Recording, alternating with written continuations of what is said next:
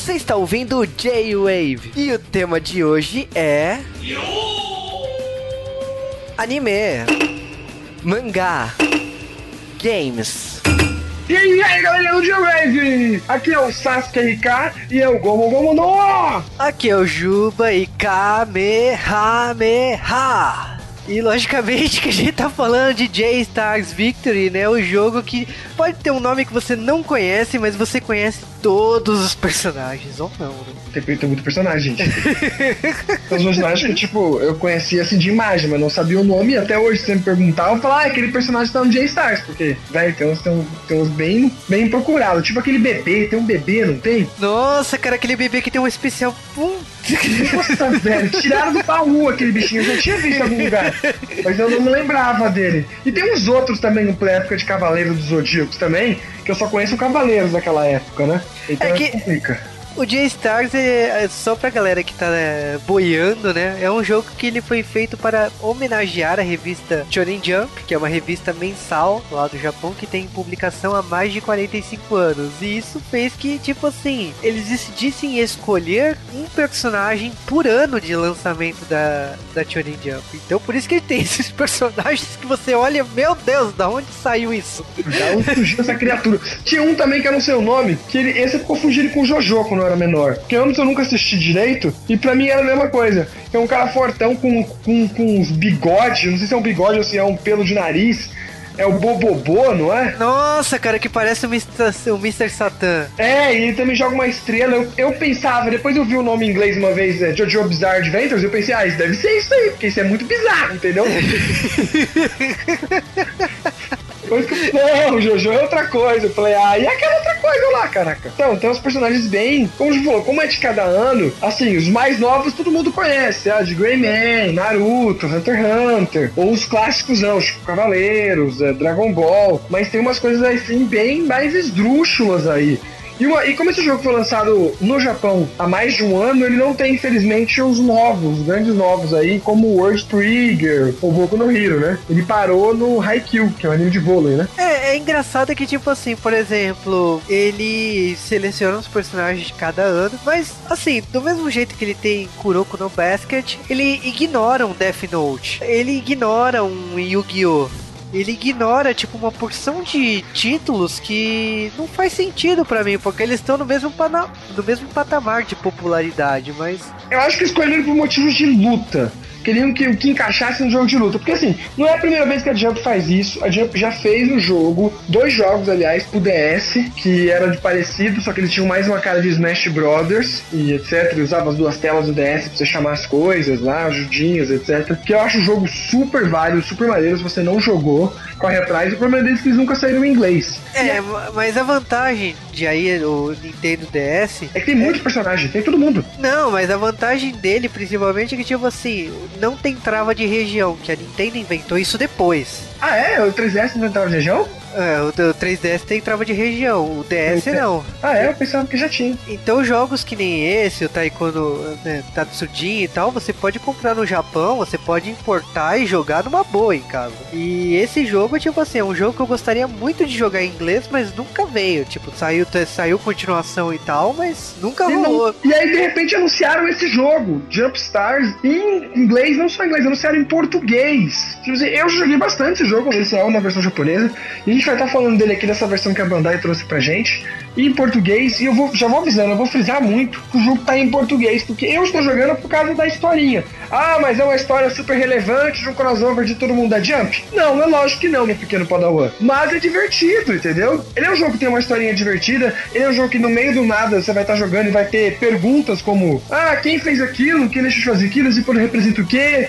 Ou então, é, o que é de que anime? Enfim, perguntas às vezes bem idiotas e perguntas um pouco mais difíceis sobre todo o mundo da Jump. E isso é uma coisa que em japonês eu não tinha como absorver. Mesmo que eu consiga ler japonês, eu demoro pra ler. Não dava tempo de eu ler às vezes, eu me perdia.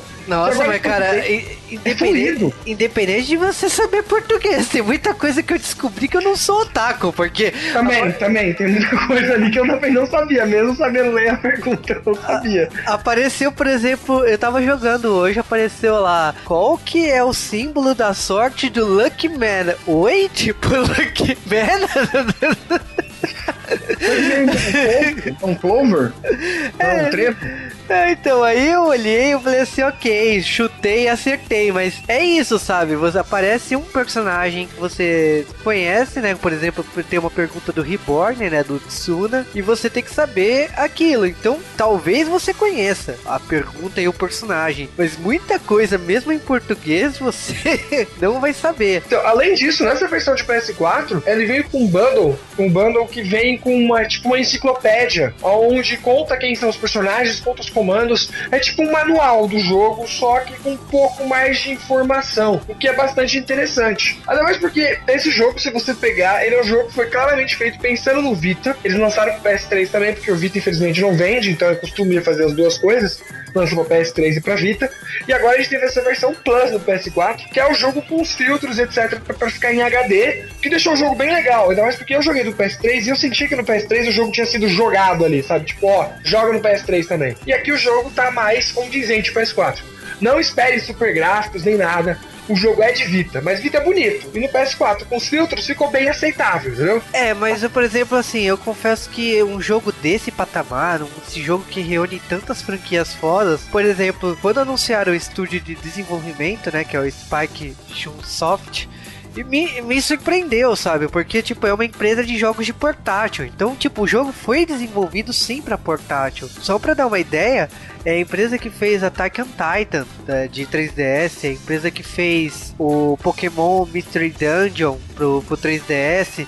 É, é uma empresa que faz jogos de portátil, não é uma empresa que faz jogos de mesa. Então você percebe que realmente o jogo foi feito para console de mesa para pegar o público, porque o Vita não vende bem não. Infelizmente, é, mas aí como eles colocaram no PS3, para mim foi tipo uma puta jogada errada de colocar no PS3, pra mim tinha que ser só pro Vita. Ou então agora que saiu depois de um ano, saísse pro PS4, etc.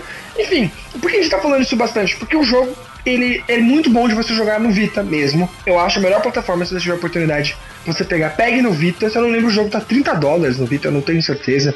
Eu já vi que tava 80 reais na BR, mas o preço das BR é meio estranho. Tem hora que sai mais barato, depois eles aumentam. Enfim, dá uma olhada no preço do Vita. É o preço mais barato que vai ter deles. E é legal jogar no Vita porque ele é um jogo pensado naqueles arcades, tipo Gundam, ou. Não sei se é o Gundam de fliperama, ou Dragon Ball Battle Survivor, uma coisa assim que é o nome do Dragon Ball.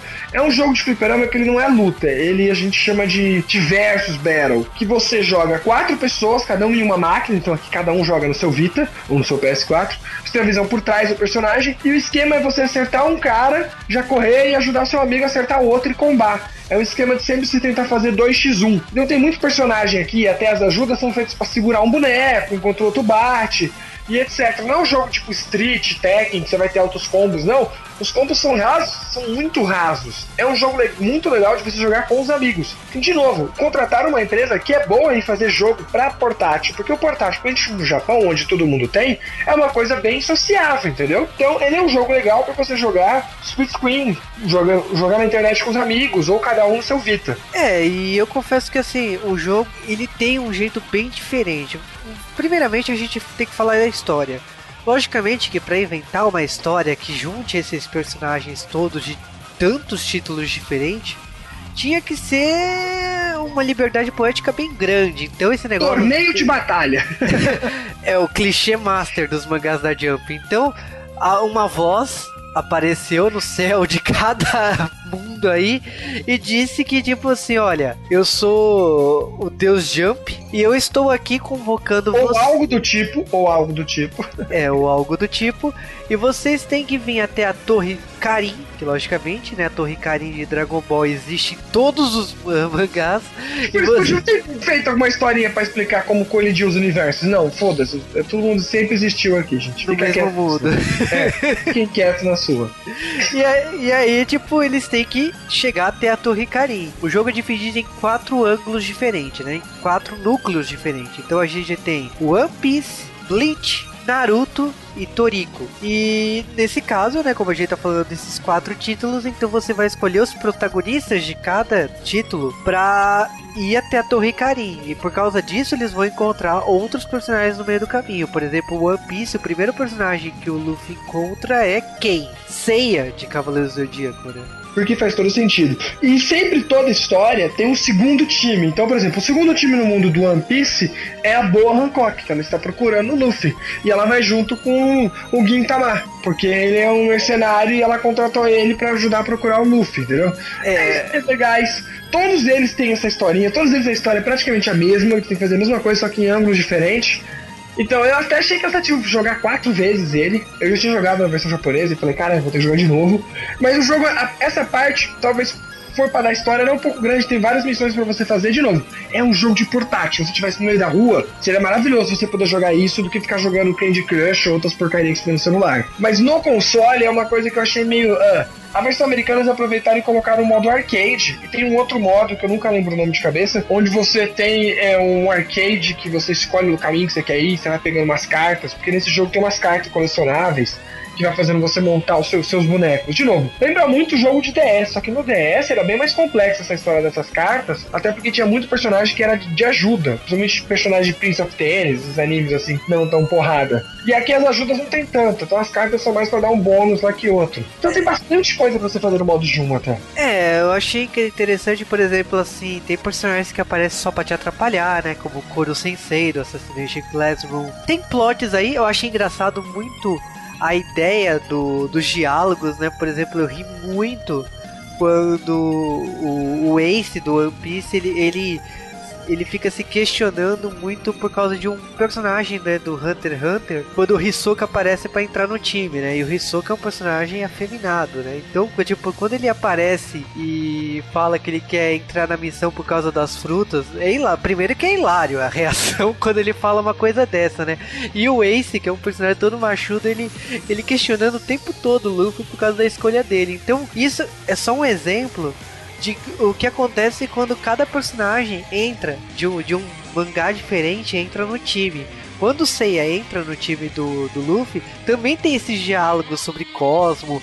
O Ace pede pro Seiya provar o, é, o poder de luta dele, se ele é, é, se é digno de entrar no time deles. Então é muito engraçado os diálogos, por isso que é um ponto positivo da legenda e da tradução em português, de poder apreciar todo esse humor que a Jump tem e esse entrosamento entre os personagens de cada título diferente tem no, no jogo. É, Agora, é verdade, os personagens não foram nenhuma vez desconfigurados. O que você imagina eles falarem, eles vão falar nas entradas também dos personagens, algumas vezes se você colocar tipo o Luffy e o Ace vai ter uma fala um pouco diferente, tipo, vamos lá Ace, aí chega o Ace e fala alguma coisa, e às vezes também tem de personagem a ver. Acho que não lembro agora, mas tem uma hora que foi jogar de, de, de Seiya e o Seiya conversa com o Luffy, tá? ele tem conversa com os outros personagens de outras séries também. Sempre mantendo o que você espera daquele personagem falar. Tem altas brincadeirinhas. Acho que o Gintama é o que mais, mais se diverte nessa história, porque ele, é, ele começa a carregar o poder e queime meu poder de não sei o que lá, caramba. E tem umas altas zoeiras. É, o, o Gintoki de Gintama, ele é, ele é engraçado porque, tipo assim, ele, o Cosmo, ele tem o Cosmo do Seiya, ele tem o Kamehameha do Goku, ele tem a espada a lá. A, a lá Bleach, né? é, é dando Kenshin Bleach, né? Então ele, ele pega. Ele é o copião, né, dos outros. E tipo assim, por exemplo, por é, Yu Yu Hakusho e Hunter x Hunter, por ser do mesmo criador, você vê o Yusuke e o Gon o tempo todo andando juntos. É muito engraçado e, tipo, como fã, você sempre desejou isso. Eu, aliás, Yu Yu Hakusho é um pouco de decepção da minha parte, porque, tipo assim, tem o Yusuke, o Riei e o Toguro, né? Porra, eu queria Kuabara, queria. é, queria o Kurama, queria, tipo, queria mais, mais e mais personagens do Yu Yu Hakusho, né? O Hunter x Hunter, Hisoka só é ajuda, ele não é jogar jogável. Também o... Tem o Kilua, né? É, o Kilua é o bom pra você jogar, mas o Hisoka só é ajuda, não tem como você jogar com ele. Já o One Piece tem todo mundo ali de. Só não colocaram o Zoro, mas tem Luffy, Ace, Boa, Hancock, que foi tipo, sei lá, acho que vieram colocar uma mulher. E aí, e depois o, o vilão que eles colocaram foi o Acaíno. É, é o mais vilão, até aparecendo uma abertura como o maior vilão, vamos assim dizer. Enfim, na época que o jogo saiu, muita gente ficava discutindo do cast, pô, por que esse personagem, por que outro? Mas, gente, eles têm três, quatro personagens por, por anime, fica difícil. Alguns são bem fáceis, Dragon Ball, quem que você vai escolher? Goku, Vegeta e Freeza. Confesso que o Freeza foi meio estranho pra mim, mas tudo bem. Quem que você escolheria? O Cell, Dragon Ball Z ainda. O Dragon Ball Z pra mim é Freeza o maior vilão. Não, sim, sim. No... Eu confesso que, tipo, eu tava esperando. É que tem que ter um vilão, né? Por isso que foi Tem que ter um vilão, é, é, tem que ter um vilão. Naruto. Porra, Naruto é fácil. O Sasuke, o, Nar o Naruto e o Madara. Era mais porque o mangá não tinha acabado ainda, entendeu? Então, mas mesmo se tivesse mangá acabado, ia colocar aquela mina que se parece só no final. O Madara, porra, incomoda muita gente durante muito tempo. E, é, e tem os personagens é, semelhantes, né? Então, por exemplo, o Reborn, a gente tem o Tsuna e o Reborn. Aí você tem, você pega Beelzebub, que tem também esse tipo de personagem, né? Que acaba. É, que é um cara com, com um bebê, alguma outra. É, os dois são cara e um bebê, né? E, e tem, tem o... essas zoeiras entre eles quando eles se encontram, tipo, mano, tem uma coisa você familiar, sempre tem essas coisas. É legal de novo, os textos nesse jogo, eu joguei japonês, eu não entendi direito, algumas piadas eu pegava, algumas outras. Aqui todas estão pegadas. Os textos são baseados nas traduções que a gente tem do Brasil. Então eles vão falar cavaleiro, que é um cavaleiro, entendeu? Mesmo que em japonês você vai ouvir uma dublagem falando sem, santo. É, eles tentaram a dublagem, eu não vi todas as falas, porque tem muita fala nesse jogo, quatro finais pra você fazer, né?